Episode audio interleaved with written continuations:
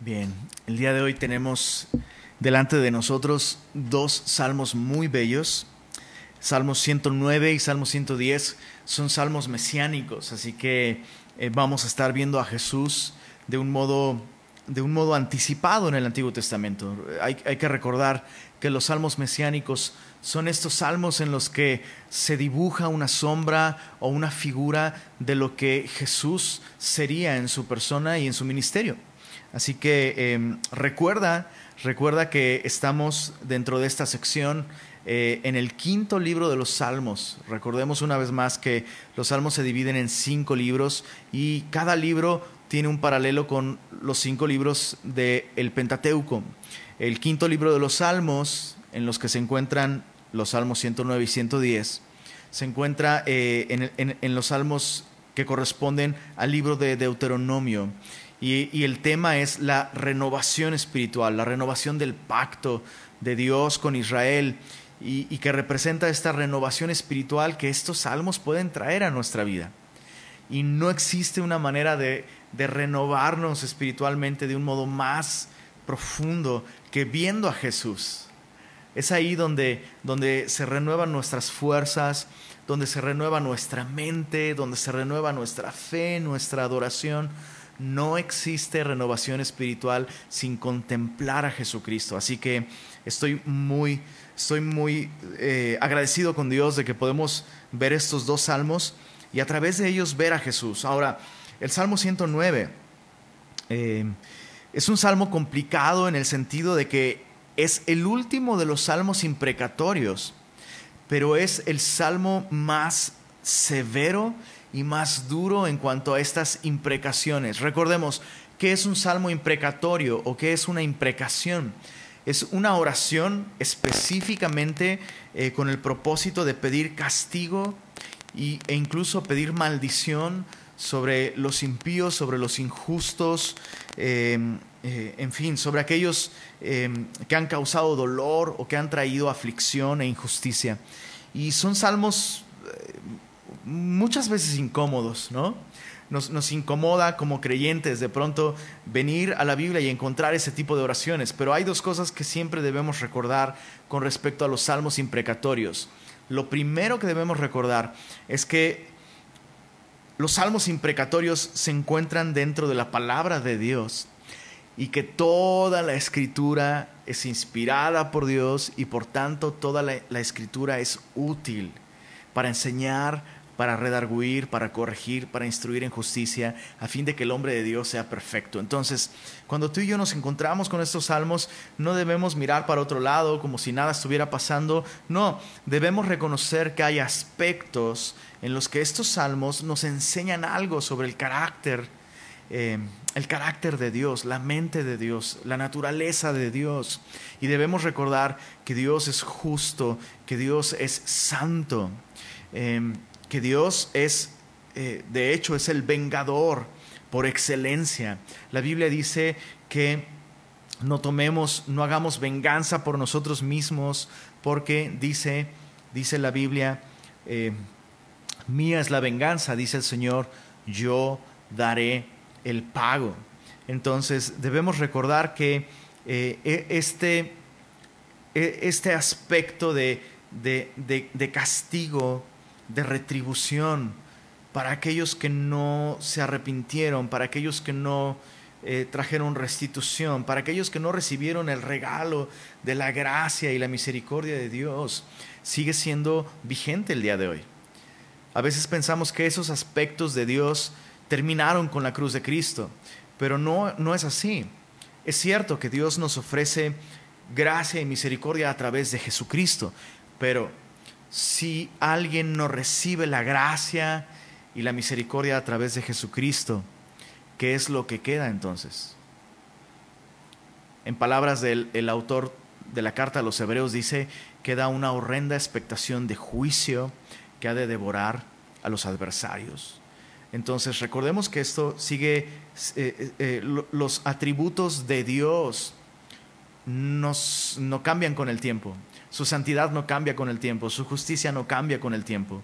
Podemos experimentar esa santidad y esa justicia de un modo distinto si estamos en Cristo, pero su, su justicia, incluso la justicia de Dios en nuestra vida, se experimenta de un modo distinto porque la justicia de Dios que demandaba un castigo por nuestros pecados ya cayó sobre la persona de Cristo.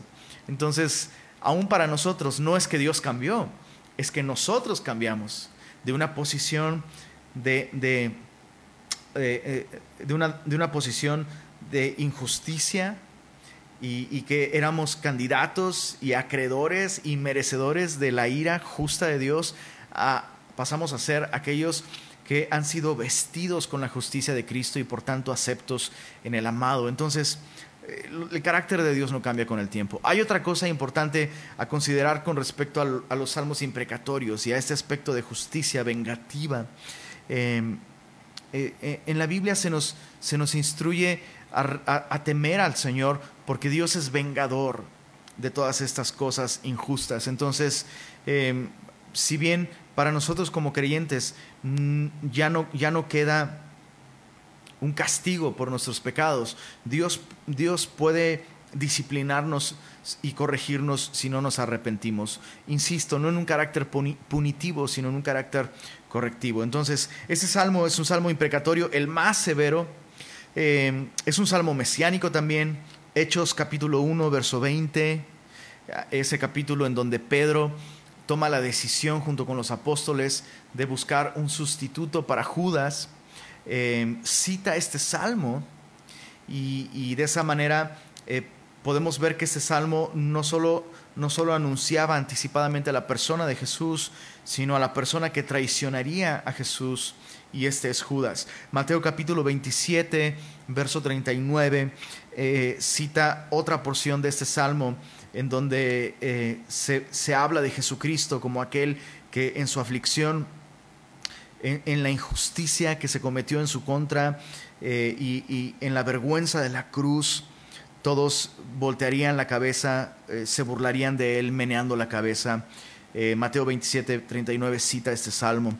Entonces vamos a leer todo este salmo para tener una imagen clara de Jesús. recordemos que este salmo es mesiánico y una imagen clara de aquel que le traicionaría y después vamos a meditar en tres lecciones importantes eh, eh, que encontramos en todo este salmo. Por favor, sigue la lectura junto conmigo. Si no tienes una Biblia en tus manos, escucha la lectura, concéntrate en la lectura, medita en lo que vamos leyendo.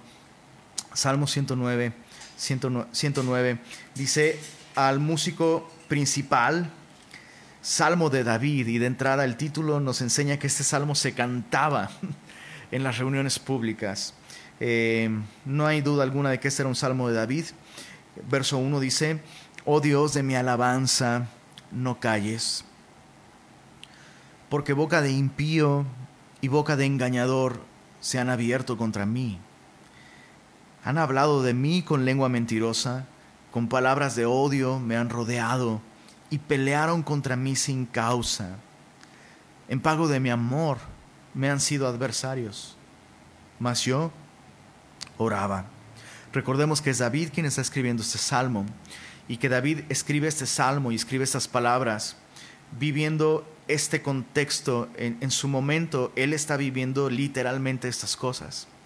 Y todo lo que él vivía sería y, eh, encajaría de un modo perfecto con lo que Jesús, el hijo de David, viviría eh, en este caso en particular, viviría con Judas, que sería alguien a quien él amó. Jesús amó a Judas, Jesús em, le dio confianza a Judas, Jesús le dio un lugar en su mesa, Jesús puso recursos económicos en sus manos, eh, dándole un lugar de, muchísima, insisto, de muchísima confianza. Em, Jesús permitió que él supiera de sus planes, supiera de los lugares secretos donde él se refugiaba, eh, y dice el verso 4, en pago de mi amor me han sido adversarios, mas yo oraba, mas yo oraba. La, el idioma original dice, yo me entregué a la oración. Y, vemos a David aprendiendo que Muy, muy probablemente esto es en los días de Saúl. Y, David muy probablemente llegó al, momento en el que entendió que no había nadie que podía librarle de este adversario, Saúl. Y de hecho, muy probablemente él sabía que ya no había nadie en quien confiar. Y aprendió rápido, David aprendió muy rápido esta, esta lección. Cuando, cuando te traicionan, cuando te calumnian, cuando hablan mentiras en tu contra, lo mejor que puedes hacer no es defenderte, no es buscar aliados para que afirmen tus sentimientos de inseguridad. ¿Verdad que yo no soy eso que dicen?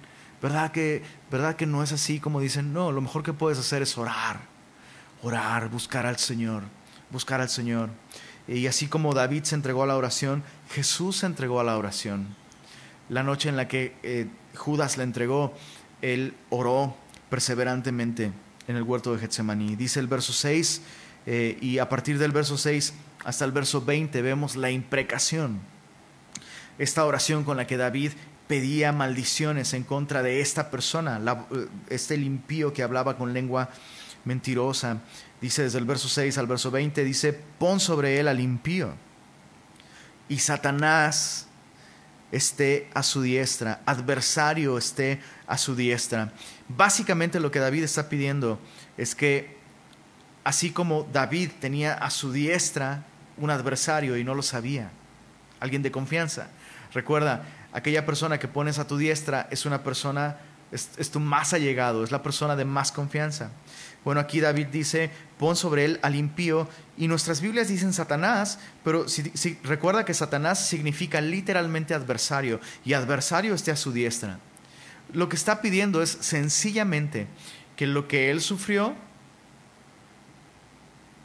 esta traición que él sufrió por parte de este hombre de confianza y que resultó ser un adversario, que él sufra lo mismo. Dice, y Satanás está a su diestra. Cuando fuere juzgado salga culpable.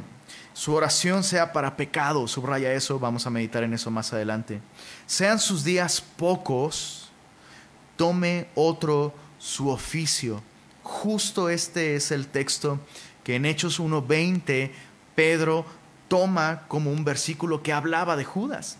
Entonces, eh, esto que David está orando eh, en medio de esta, del dolor de la traición, en medio del sufrimiento, de la impotencia, él pide a Dios estas cosas. Insisto, nos incomodan este tipo de oraciones, pero hay algo valioso en esto. Lo primero valioso que podemos ver es que David no tomó el asunto en sus manos. Y aun cuando tuvo oportunidad de hacerle daño a, a Saúl, David no lo hizo. Pero David volcó volcó todos sus clamores por justicia, los volcó al Señor. Eh, dice el, verso, verso 9, eh, insisto, este es un salmo imprecatorio, el salmo imprecatorio más severo. Dice, sean sus hijos huérfanos y su mujer viuda, anden sus hijos vagabundos y mendiguen, y procuren su pan lejos de sus desolados hogares que el acreedor se apodere de todo lo que tiene y extraños saqueen su trabajo. No tenga quien le haga misericordia, ni haya quien tenga compasión de sus huérfanos. Su posteridad sea destruida, en la segunda generación sea borrado su nombre. Venga en memoria ante Jehová la maldad de sus padres y el pecado de su madre no sea borrado. Estén siempre delante de Jehová y el corte de la tierra su memoria. Es asombroso cómo este, este, tipo de oraciones en la Biblia nos indignan, incluso como, como creyentes. De pronto hay creyentes que se indignan. ¿Cómo puede un Dios bueno permitir que este tipo de oraciones estén en la palabra de Dios. Y hay que aclarar dos cosas. Número uno, nosotros no estamos llamados a orar de esta manera, porque la Biblia dice que nosotros que hemos heredado bendición fuimos llamados para ser bendición, que somos llamados a no pagar mal por mal, ¿no? Y, somos llamados a imitar el ejemplo de nuestro Señor Jesucristo, que cuando le maldecían no respondía con maldición, ¿verdad?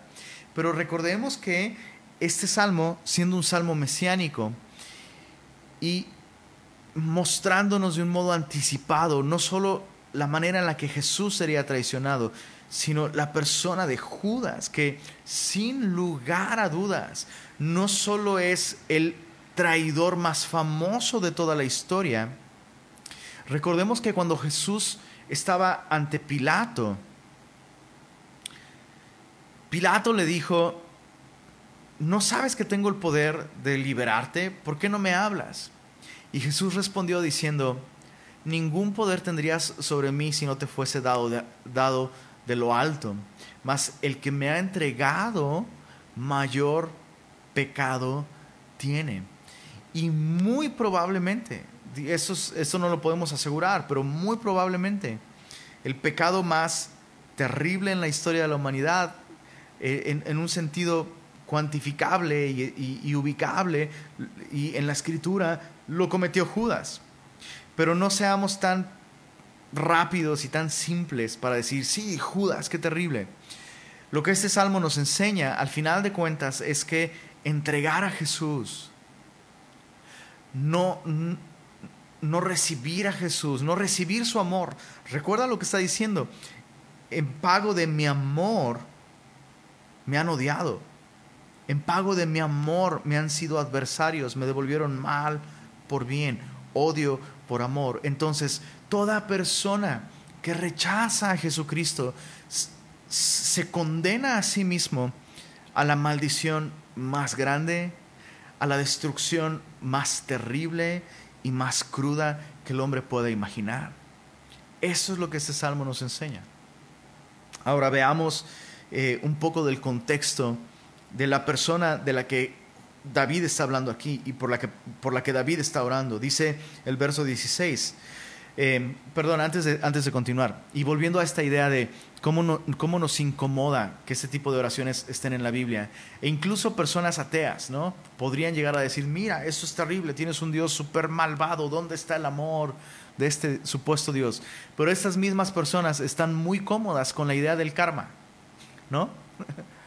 O con la idea de la fuerza, ¿no? Con todo este rollo de Star Wars. La fuerza se va a encargar. O el universo. El universo se va a encargar de traer mal a las personas que han hecho mal, ¿no? Y el karma, le llegará a su karma, ¿no? Y suceden cosas terribles. Y, y estas personas justifican, ¿no? Todo el sufrimiento en el mundo. O el karma. Y eso está bien. Pero cuando viene un creyente y dice, no, no es el karma, no es el universo, es Dios ah, qué Dios tan malvado. ¿Por qué? Porque a estas personas les incomoda la idea de que hay un juez, de que hay una persona real, con mente, con voluntad, con capacidad de, de no solo demandar justicia, sino de traer justicia.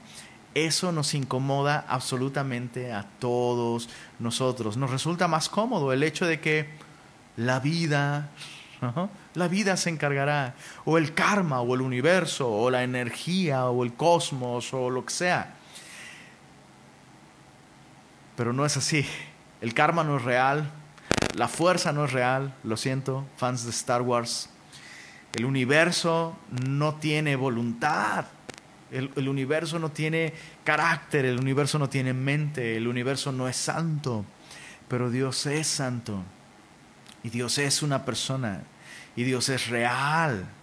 Y nuestro Señor Jesucristo un día traerá justicia a este mundo.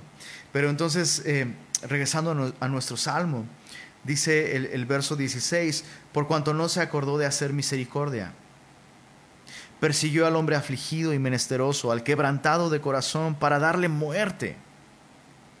Amó la maldición y ésta le sobrevino. Entonces, leemos la, parte de la imprecación y tal vez algo de nosotros hasta se siente mal por este pobre hombre. Tal vez, de hecho, no tal vez, hay personas que hasta sienten que Judas fue, fue una pobre víctima en la historia. Y, y, eso es ignorar por completo la realidad, tanto de Judas como de la persona por la que David está orando de un modo tan severo. Veamos otra vez el verso 17. Amó la maldición y esta le sobrevino. Entonces, checa, cada persona que va a una eternidad sin Cristo, a una eternidad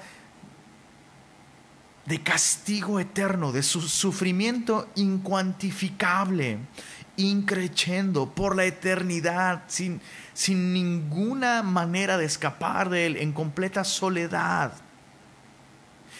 Cada una de esas personas estará teniendo el destino eterno que escogió.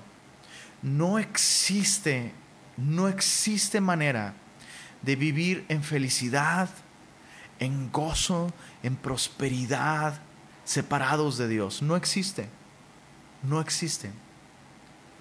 Entonces Dios le va a dar a cada persona lo que ama. De hecho, la Biblia enseña muy claramente que cuando una persona no le entrega su vida a Cristo, no es por falta de evidencia, no es por falta de oportunidad, porque Dios amó de tal manera al mundo que entregó a su Hijo para que todo aquel que en Él crea no se pierda, más tenga vida eterna. Pero esta es la condenación, que la luz vino al mundo y los hombres amaron más las tinieblas que la luz. Entonces, incluso si tú estás escuchando este estudio bíblico y, por alguna razón estás escuchándolo y dices, convénceme de que Dios existe, no, no te tengo que convencer, tú lo sabes, tú lo sabes, lo sabes. Y tan lo sabes que estás escuchando un estudio bíblico más para buscar pretextos para no creer. Cuando tú sabes que la realidad es que no estás buscando un argumento más. La realidad es que si no le entregas tu vida a Cristo no es porque no tienes razones para creer, sino porque amas tu pecado, amas las tinieblas más que la luz. Y lo que necesitas para que se derriben todas esas cosas que te atan a tu incredulidad es admitirlo, admitir admitir que amas tu maldad, admitir que amas tu pecado. Y la luz va a resplandecer sobre ti. Quiero recalcar el hecho de que la Biblia enseña que Dios no quiere que nadie se pierda, sino que todos procedan al arrepentimiento. Entonces, cada persona que, que se encamina a una eternidad de maldición y de sufrimiento, estará recibiendo aquello que amó en vida, una vida sin Dios. Dice el verso 17, amó, amó la maldición y ésta le sobrevino. No quiso la bendición y ella se alejó de él. Se vistió de maldición como de su vestido y entró como agua en sus entrañas y como aceite en sus huesos. Séale como vestido con que se cubra y en lugar de cinto con que se ciñas siempre. Sea este el pago de parte de Jehová a los que me calumnian y a los que hablan mal contra mi alma. Entonces, insisto, cada persona que cruza el umbral de la eternidad va a recibir una eternidad sin Dios. Y, lo, híjole, lo más terrible es que es asombroso esto. Otra vez, regresando a este concepto, el problema del hombre es un problema, del corazón. Aman las tinieblas, aman su pecado. Y no puedes amar las tinieblas y amar al pecado sin odiar a Dios. Esa es la realidad. Somos enemigos de Dios, somos adversarios de Dios. Por eso están, eh, por eso están, ¿cómo decirlo? Lo voy a decir en esas palabras, no recuerdo quién lo dijo. No recuerdo quién lo dijo, algún escritor, algún filósofo dijo, los ateos son tan aburridos, solo se la pasan hablando de Dios. y creo que esa cita es completamente correcta. Es, increíble cómo en medio del, ateísmo odian tanto a alguien que según ellos no existe. Y, lo peor es que si una persona cruza el umbral de esta vida para ir a la, vida venidera, va a vivir por toda una eternidad odiando a Dios, al mismo tiempo que anhelándole, pero sin, sin, poder tener acceso a su amor, a su presencia y a su gracia. Así que una vez más yo quiero invitarte, si tú, si tú has, estado poniendo pretextos, pretextos de, no tengo evidencias, pretextos de es que me hacen falta argumentos científicos. No, no es cierto y tú lo sabes. Y el Señor hoy te está llamando a encontrar bendición y perdón y salvación en Cristo. Él es, Dios es amplio en perdonar y puedes venir al Señor el día de hoy. Dice el verso 21, Salmo 109, verso 21 el salmista regresa, David regresa a su oración, y tú, Jehová, Señor, Señor mío, favoréceme. Por amor de tu nombre, líbrame, porque tu misericordia es buena, porque yo estoy afligido y necesitado, y mi corazón está herido dentro de mí.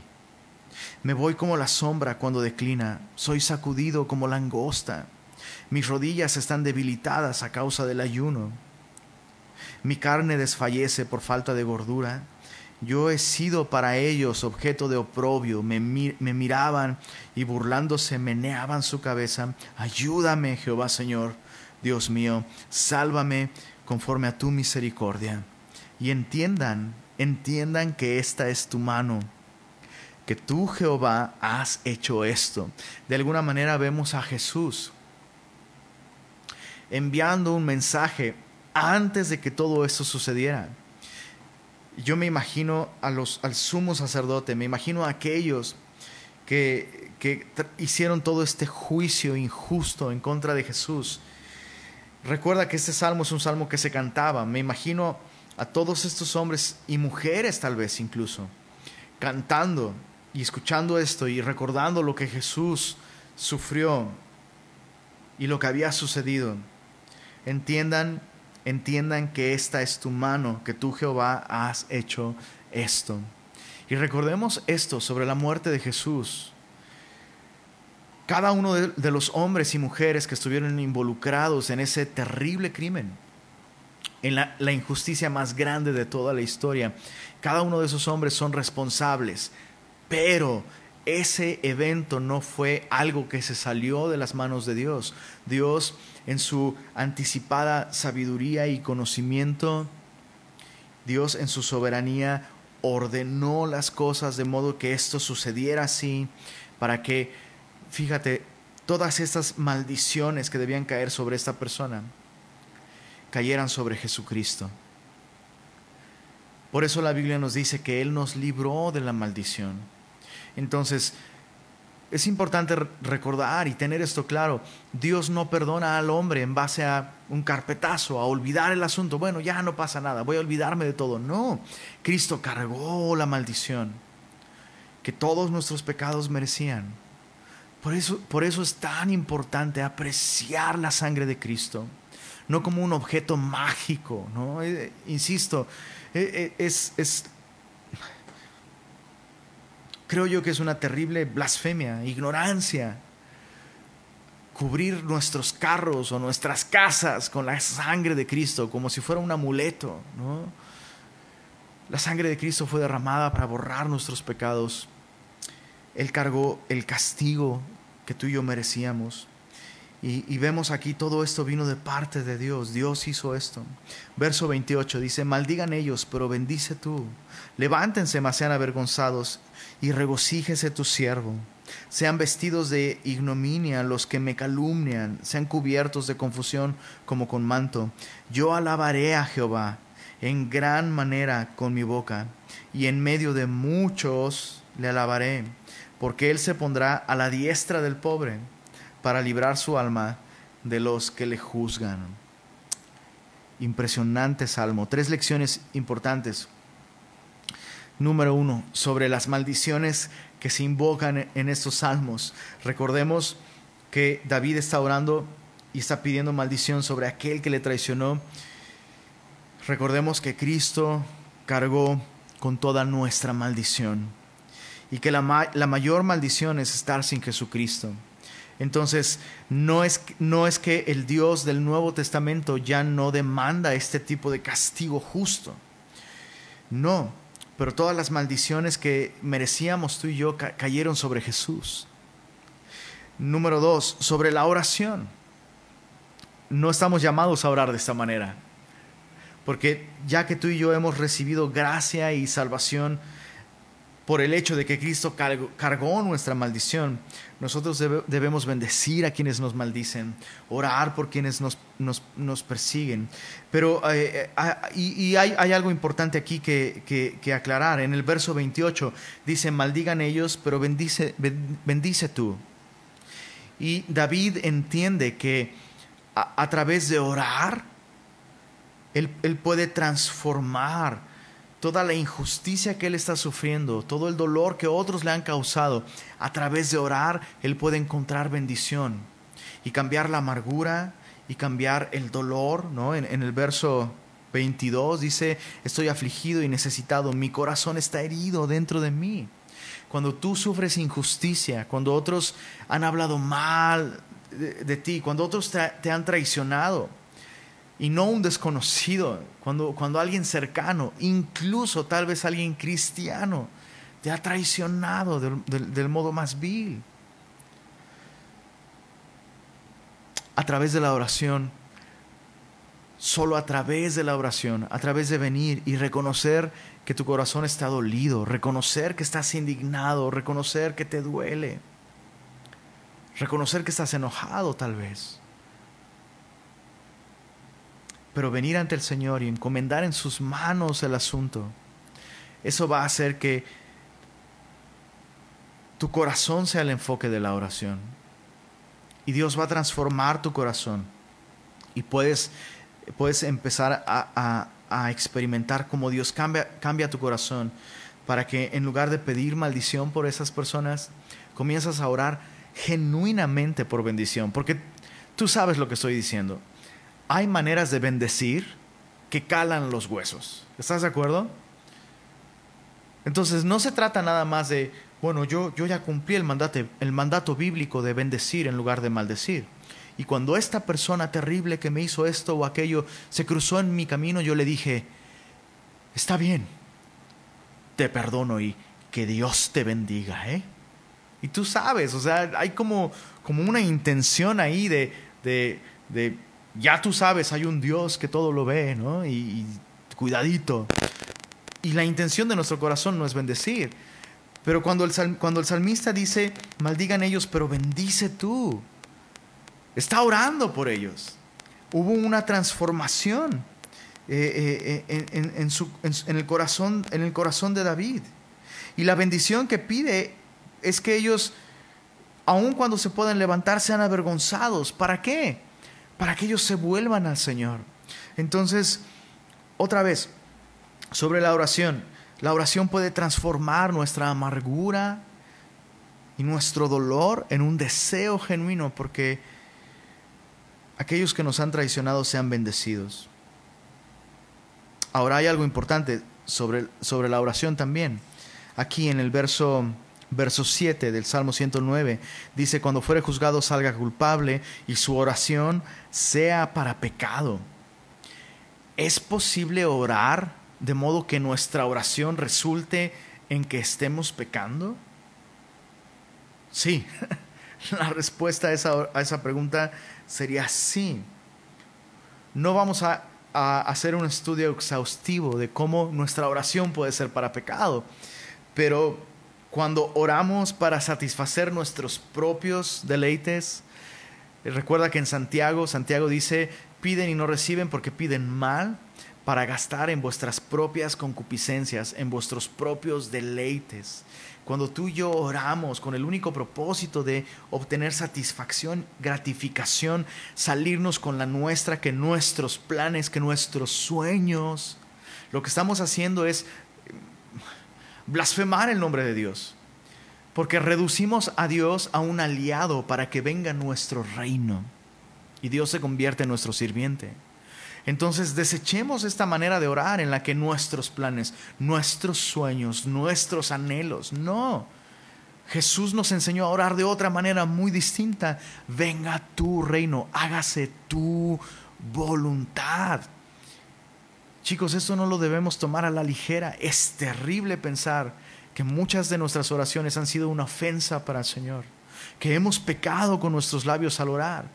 Eh, de hecho, en Eclesiastés Eh, Salomón habla mucho acerca de esto. Cuando te acerques a orar, cuando te acerques a la casa de, Dios, acércate más para oír que para ofrecer el sacrificio de los necios. ¿Por qué harás que Dios se enoje a causa de tus labios? ¿De qué está hablando Salomón? De orar neciamente, orar pecaminosamente, para gastar en nuestros deleites, para que nuestra voluntad se haga, para que nuestro reino venga. Otra manera de orar y que es para pecado. Recordemos que nuestro Señor Jesús dijo, si te acercas al altar y traes tu ofrenda y te acuerdas que tu hermano tiene algo contra ti, ¿sabes qué? Deja ahí esa ofrenda, ve y reconcíliate con tu hermano primero y entonces ven y ofrece tu ofrenda, ofrece tu sacrificio. Entonces cuando, cuando tú y yo oramos en hipocresía, otra vez recordemos el contexto de este Salmo 109. David está hablando de alguien que le ha traicionado, alguien cercano, y este alguien cercano es alguien que tiene apariencia de piedad. Es alguien que ora, es alguien que participa de la oración pública con el pueblo de Dios en el templo. Y David dice que cuando se acerque a orar, su oración sea para pecado, sea una razón más por la cual tú traigas una intervención a su vida que le haga reaccionar y arrepentirse. Recordemos que eh, Jesús contó también esta, esta parábola sobre este publicano, interesante, este publicano y este, y este fariseo, este religioso. Y los dos subieron, ¿a qué crees? Subieron al templo a orar. Pero uno oraba de esta manera, Señor, te doy gracias que no soy como este publicano ayuno tres veces a la semana, doy diezmos de todo lo que gano y no soy como este. Y dice Jesús, de cierto les digo, que uno de ellos regresó justificado a su casa y no fue este, no fue el fariseo, fue el publicano, porque el, publicano oraba diciendo, Señor, sé propicio a mi pecador. Entonces cuando oramos con orgullo, cuando oramos creyendo que nosotros merecemos las misericordias de Dios, cuando pensamos que somos mejores que otras personas, cuando pienso que soy mejor que mi esposa, ¿cómo puede ser que mi esposa aún no agarra la onda con esto o aquello? O con nuestros hijos. No puedo creer que tú hayas hecho esto después de todo lo que yo te he enseñado. Lo que estamos haciendo es creer que somos mejores. Entonces, bueno, ahí está. Lección número uno, sobre la, imprecación. Lección número dos, sobre la oración. Puede ser, puede ser nuestra oración para pecado, hay que tener cuidado. Número tres, sobre Jesús. Jesús nos libró de la maldición. Y Jesús oró pidiendo que Dios perdonara a sus adversarios, a sus enemigos, y Jesús pagó por el pecado de todos nosotros. Entonces, oremos como Jesús. Salmo 110. Este es el, segundo salmo de esta noche. Es un salmo mesiánico también. Y ahora en este salmo me, me, encanta cómo los salmos pintan muchas veces una progresión. En el Salmo 109 vemos a Jesús en el sufrimiento de su traición, su corazón siendo, siendo completamente herido, no porque le traicionaron, sino porque Judas escogió traicionarle y con ello estaba condenándose a una eternidad de, maldición, de juicio. Eh, vemos a Jesús traicionado, sufriendo en la cruz, meneando sus enemigos meneando la cabeza, burlándose de él, pero en el Salmo 110 la Biblia nos enseña que la cruz no fue el final de la historia y simplemente vamos a leerlo. Vemos en este Salmo a Jesús no solo como el sacerdote que, que nos representó delante de Dios, ofreciendo su propia sangre, entró en el lugar saltísimo y pagó por nuestros pecados, pero lo vemos también no solo como el sacerdote, sino como el rey que vuelve a establecer su reino de justicia. Y observa la imagen que este salmo pinta para nosotros. Dice así, Salmo 110, Jehová dijo a mi Señor, siéntate a mi diestra hasta que ponga a tus enemigos por estrado de tus pies. Este salmo no solo es un salmo, el salmo más citado en el, en el Nuevo Testamento, es probablemente el, el, salmo que más se cita también en la carta a los hebreos. Y de hecho este, este versículo 1 que acabamos de leer es un versículo que Jesús usó para discutir con los, con los sacerdotes de su época. Los, todos los, los fariseos y todos los religiosos de la época de Jesús sabían que este era un salmo que hablaba del Mesías. Pero entonces Jesús les dijo, bueno, ¿por, ¿por qué si el Mesías es hijo de David? Porque el Mesías es hijo de David, ¿verdad? Y todos los fariseos dijeron, sí. ¿Por qué si es hijo de David? La Biblia dice, dijo el Señor a mi Señor, siéntate a mi diestra hasta que ponga tus enemigos por estrado de, tus pies. ¿Por qué si el Mesías es hijo de David? ¿Por qué le llama Señor? Y es, esto es importante porque recordemos que aunque los judíos esperaban al Mesías, los judíos jamás imaginaron que el Mesías sería Dios mismo hecho carne. Esto es vital para nosotros como, como creyentes, como cristianos. Porque nuestro Salvador es Dios. Jesús, aquel que murió por nuestros pecados, es Dios hecho carne. Y eso significa que Él un día va a gobernar literalmente sobre todas las cosas. La Biblia nos dice, el día de hoy no vemos que todas las cosas le son sujetas, pero un día le serán sujetas. Y, es importante, ¿por qué? Porque pienso que especialmente como latinos, cuando pensamos en Jesús, pensamos en este Mesías sufriente, y lo fue. Pero Jesús también es este rey conquistador que vendrá y dice aquí dijo el Señor, o sea, el Padre, a mi Señor, o sea, a Jesús, siéntate a mi diestra hasta que yo ponga a tus enemigos por estrado de tus pies. Hay un día en el que el Señor, hay un día en el que Dios va a desatar su ira, su ira justa y santa sobre un mundo que le ha rechazado.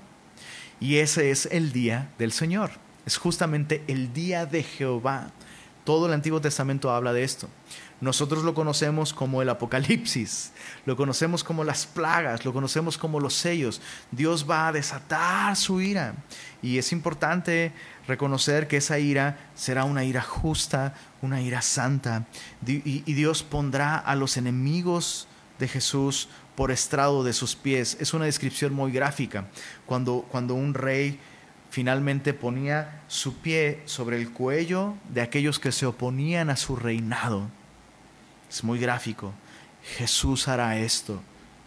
Jesús hará esto y será justo cuando suceda. Verso 2. Jehová enviará desde Sión la vara de tu poder. Domina en medio de tus enemigos. Y yo tengo esto aquí en mi Biblia. Tengo, sí Señor, amén domina en medio de tus enemigos. Recordemos que el día de hoy, el día de hoy, no tenemos lucha contra carne y sangre. Eso es importante. Y los enemigos de nuestro Señor son enemigos nuestros también. Y el Señor está exaltado en su trono. El Señor tiene el poder. Entonces no debemos estar temerosos de espíritus inmundos o del diablo. No.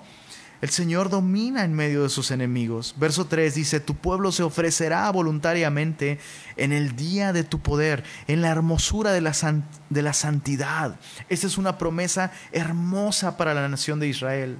Cuando el Señor Jesús vuelva con el resplandor de su gloria y de su venida, Él matará al inicuo con su resplandor, al anticristo.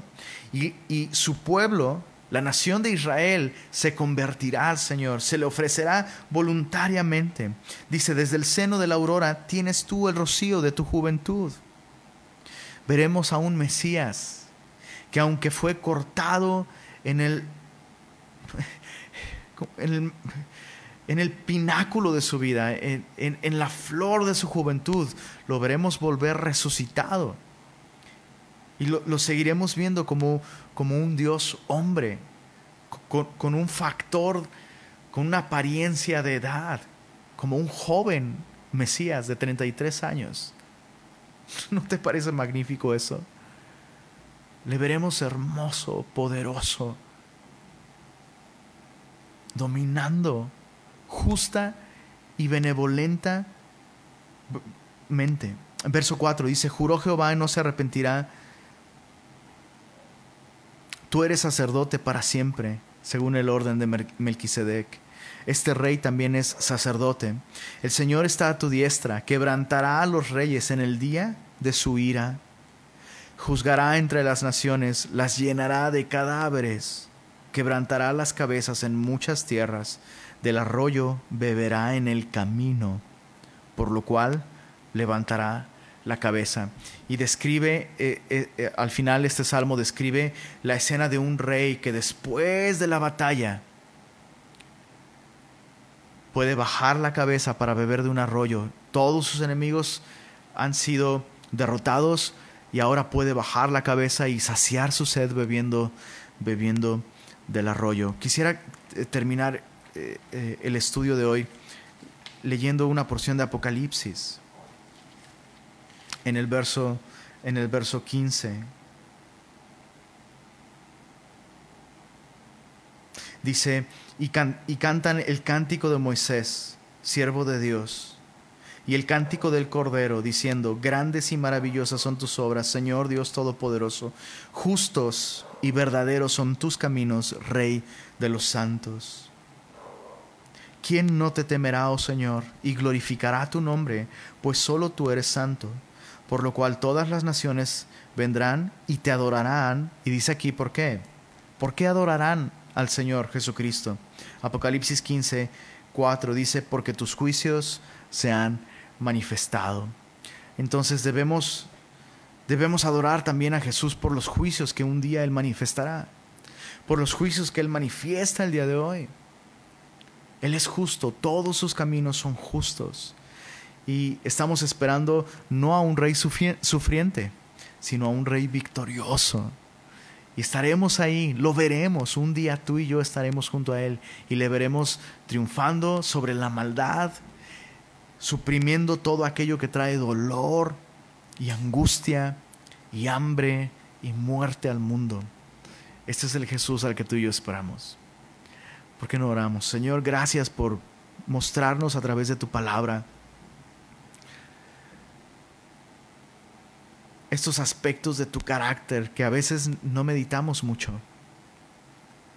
Tú eres aquel que cargaste la maldición sobre ti mismo y el día de hoy ofreces completamente salvación, bendición y vida eterna a todos aquellos que la quieran. Gracias Señor, porque esto no solamente, no solamente nos da valor para hablar de ti, y nos anima a hablar de ti, aquellos que no te conocen. También, Señor, el día de hoy, esto nos ayuda a recordar que un día tú traerás una justicia perdurable y eterna. Y esperamos eso, Señor.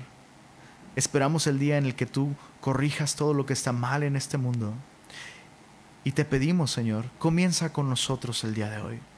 Transforma nuestras vidas. Domina en medio de tus enemigos aquellas cosas dentro de nosotros incluso, Señor, que se levantan en contra de ti. Nuestro egoísmo, nuestra soberbia, nuestra propia maldad, Señor, domina en nuestras vidas, Señor.